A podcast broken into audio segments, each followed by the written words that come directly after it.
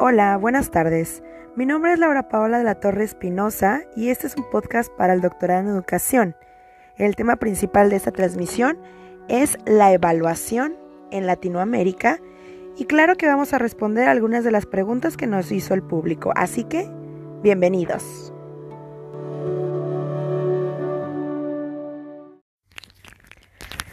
Las reformas educativas en México han generado grandes cambios en los sistemas de evaluación, como nosotros lo hemos conocido, que cada año o constantemente van sacando acuerdos en los cuales modifican esos sistemas de evaluación. Eh, pero bueno, vamos a platicar un poquito sobre el tema contestando las preguntas que nos hizo el público. La primera dice, ¿Qué resultados han tenido las evaluaciones educativas internacionales en Latinoamérica? Y ay no, este tema sí es muy complicado.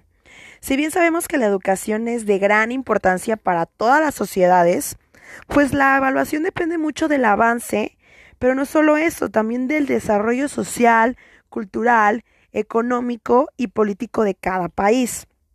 Eh, pues claro que hemos tenido diversas pruebas, y diferentes estudios que se han hecho sobre el rendimiento académico y no solo nacionales, más bien estamos hablando de eh, manera internacional como lo es PISA. Y pues tristemente hemos visto, perdón, que los alumnos de los países latinoamericanos y caribeños, pues hemos obtenido las puntuaciones más bajas. Esto indica que pues nuestros alumnos están en una clara desventaja pues respecto a los países en vías de desarrollo o los que ya están bien desarrollados. Eh, por decirte un ejemplo, eh, países como Brasil, como Argentina, Chile, Colombia y México, pues han sido de estos, pues últimas posiciones en los resultados, por ejemplo, de PISA del 2006.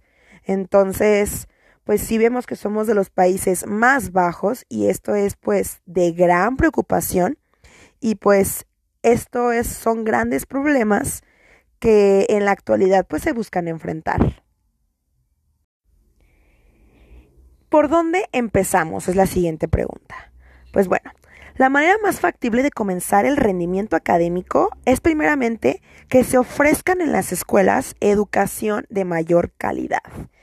Que estas escuelas o estas instituciones pues tienen la responsabilidad de ofrecer oportunidades educativas más amplias y pues son sujeto de políticas sociales y económicas, si lo sabemos, pero también tenemos que saber que debe haber un cambio en la educación que realmente sea pertinente para los alumnos, sea de calidad y pues podamos, podamos formar en un futuro ciudadanos pues íntegros en varias asignaturas, no solo en lo académico, sino también en lo socioemocional, vida, vida saludable, en los deportes y pues bueno, esto es una tarea muy complicada, pero la respuesta para mí es elevando la educación y ofreciendo educación de calidad.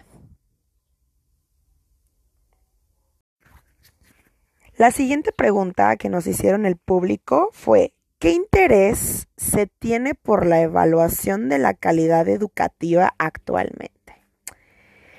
Pues miren, conforme pasan los años, encontramos mucho mayor interés Claro que por la medición y la evaluación de la calidad educativa, eh, tanto que ya es objetivo central de las políticas y no solo nacionales, sino también internacionales. Eh, se presenta un nuevo marco de evaluación de la calidad educativa y también ya está dentro de las agendas locales, pues el tema educativo. Se buscan hacer innovaciones, congresos, eh, cursos, todo para tratar de mejorar esta educación. Eh, los países de la región pues ya han implementado sistemas nacionales de evaluación y medición eh, de la calidad educativa actualmente. Y no solo lo hemos visto, sino desde la época de los de la década de los 90 para acá, pues se ha visto mayor y mayor y mayor importancia a la educación que sabemos que en la historia pues antes no lo era tanto. Entonces, pues sí se ve necesario en estos casos en insistir que la nueva fase de políticas o todo lo que tenga que ver con el gobierno, pues busque la calidad educativa y pues no que la dejen aislada o solamente quieran poner, imponer eh, pues programas, eh, leyes, sino al contrario, que de verdad se busque pues la educación como una prioridad en la cual se vean las necesidades y pues todo lo que saquen o todo este estos proyectos pues tengan coherencia política, institucional y de gestión en los pasos que está siguiendo.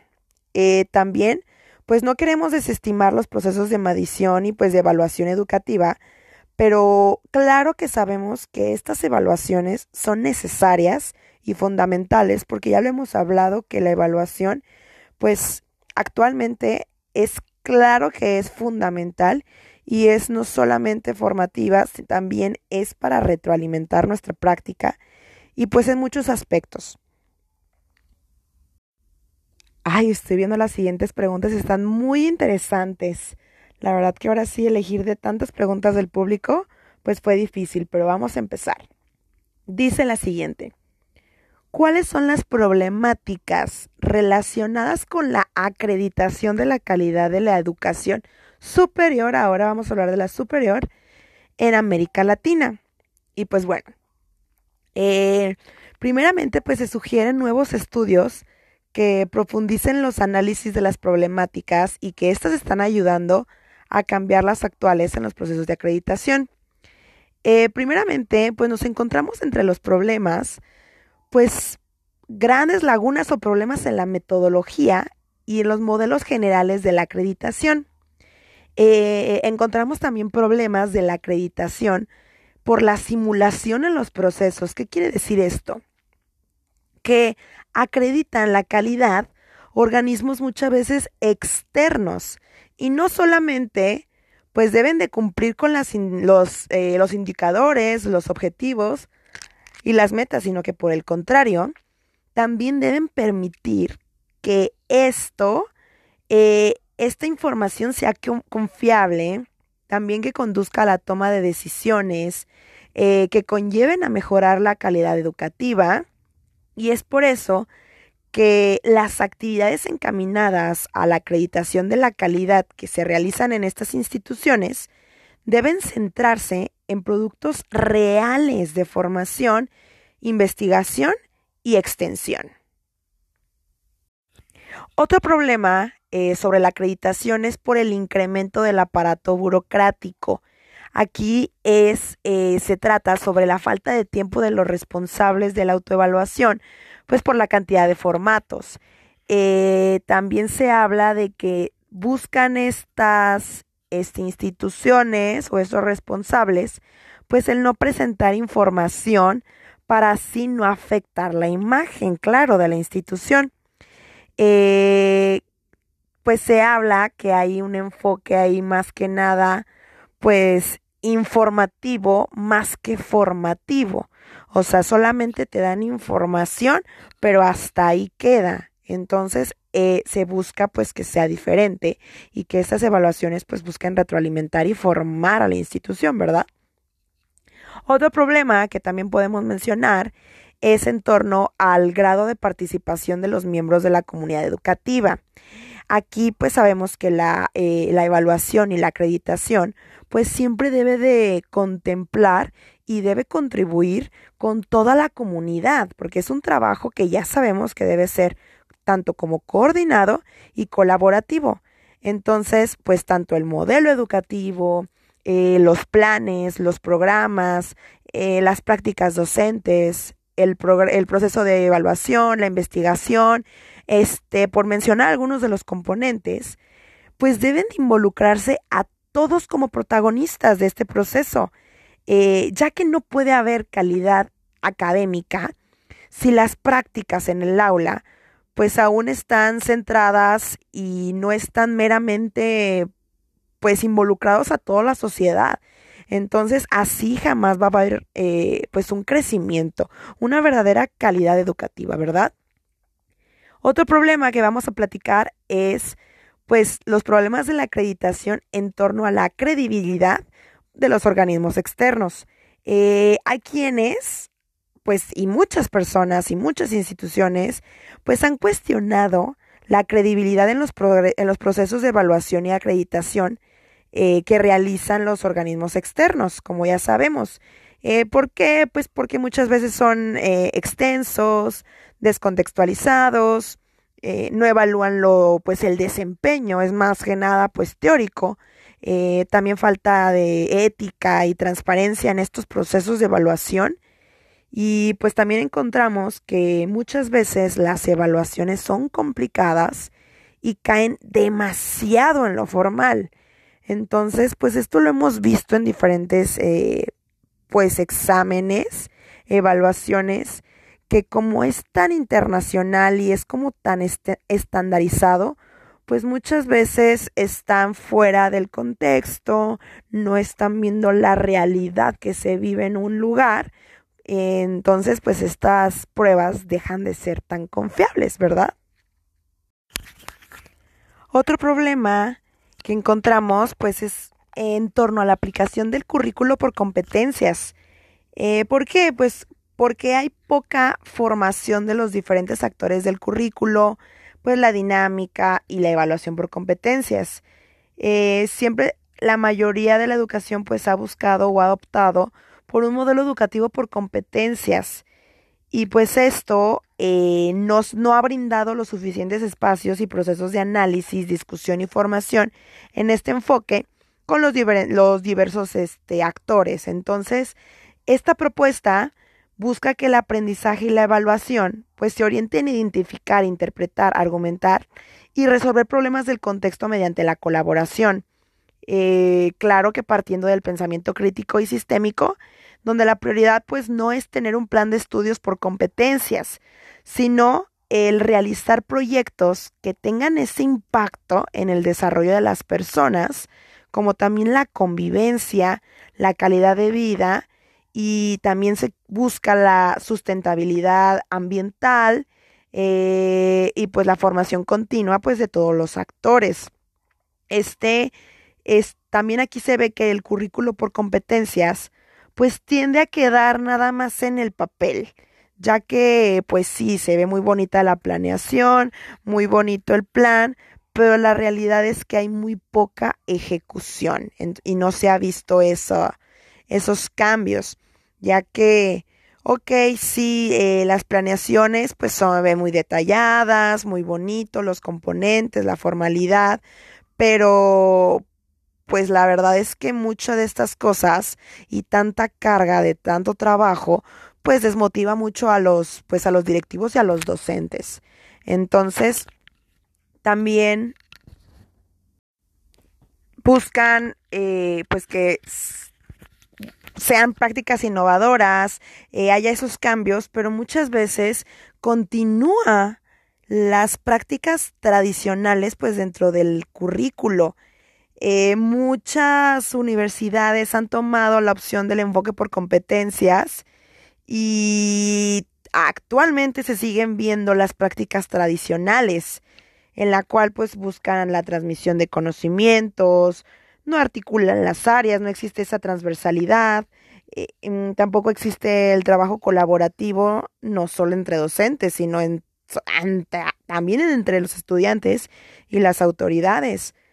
También pues no hay esa relación entre teoría y práctica. También encontramos pues en muchos casos es el aislamiento entre la docencia y la investigación, que puede ser una pues un buen camino y una brecha que que está muy separada en lo cual junta sería de gran crecimiento. Y también encontramos pues una falta de participación de los diferentes actores en la gestión y claro que en la implementación del currículo. Pero bueno, platicaremos de un problemita más antes de terminar con esta pregunta que ya nos alargamos un poco y por último vamos a platicar un poquito pues de los procesos, los problemas, perdón, de la acreditación en torno a la finalidad de la formación integral. Esta se ha desviado mucho y también hemos visto pues el incremento de la matrícula de alumnos en el nivel superior, estamos hablando.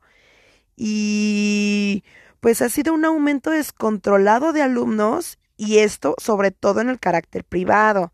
Entonces también, pues aquí se habla de mucho alumnado que también se ha perdido esa, pues eso de abarcar más que muchas veces pues no lo es tan, pues tan benéfico, ¿verdad? Y pues bueno, aquí terminamos esta preguntita, gracias.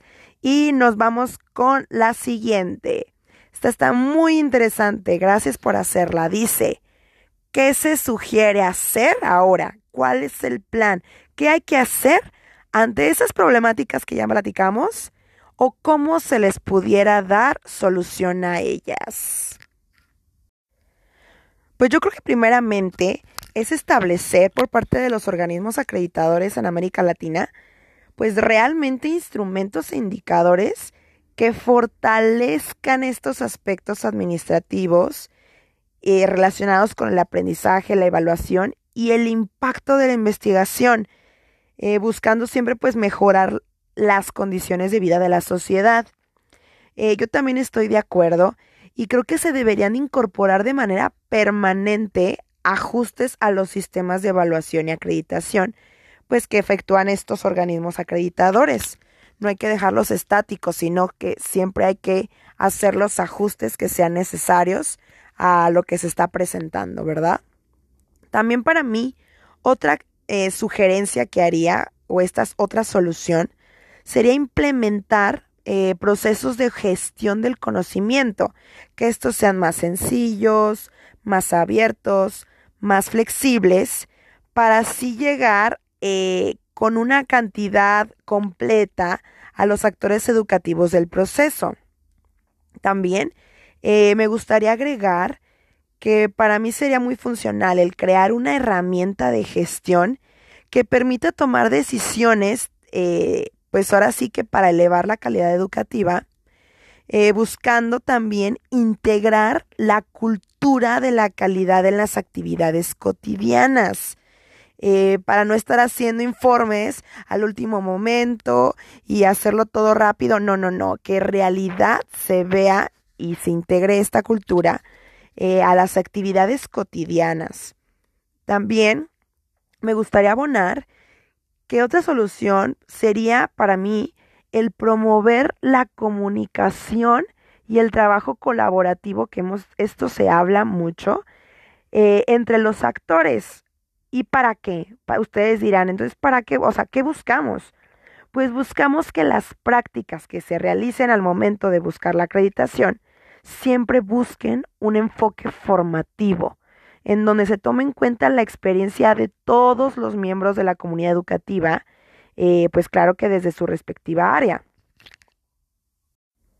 Como también lo vimos en la problemática, eh, pues se debe también avanzar en la aplicación del currículo por competencias. Claro que es muy buena propuesta, pero debemos partir de la reflexión, de la formación del análisis de las experiencias y claro que este me gustaría que fuera más flexible y tenga pues mejoramiento continuo y que claro busque la participación de todos los actores de la comunidad educativa. También eh, buscar enfoques alternativos a las competencias, eh, tanto por parte de las universidades como parte pues de los organismos de acreditación. También me gustaría comentar que para mí sería muy satisfactorio el implementar eh, muchas eh, acciones, por así decirlo, eh, en la cual se incorpore un código de ética, en la cual pues se sepan las funciones esenciales de la universidad, también el seguir un modelo de gestión de calidad, también el buscar que haya una sólida formación en los currículos, en la didáctica, en la evaluación, en la gestión de proyectos de investigación y a la vinculación social. También me gustaría eh, incorporar a expertos en los procesos curriculares y claro que de investigación, acordes a la sociedad del conocimiento. Y también por último, me gustaría sugerir a estas problemáticas para darle solución, pues la realización de nuevos estudios. Eh, así vamos a profundizar en el análisis de cada problemática que se presente y ya conociéndola, pues claro que se van a buscar acciones para la superación de estas. Eh, no solamente debería de llevarse a cabo al final, sino deberían aplicarse instrumentos a los diferentes actores pues que participan en estos procesos en diferentes momentos para así eh, retroalimentar, ajustar, adecuar pues nuevas acciones, ¿verdad? Que esto es lo que se busca. También me gustaría terminar con que sería para mí necesario que los organismos eh, apoyen las investigaciones para conservar y también para comenzar a innovar en sus modelos de trabajo, con el fin pues de que no sean solamente trámites y requisitos, sino que en verdad estas evaluaciones estén teóricamente pues sustentadas y estas claro que ayuden a la calidad institucional, ¿verdad? Que es pues lo que se pide. Y pues bueno, ya se nos terminó el programa. La verdad, este podcast estuvo padrísimo. Muchísima información sobre la evaluación. Espero les haya gustado. Muchísimas gracias por estar aquí presentes y nos vemos en la próxima. Adiós.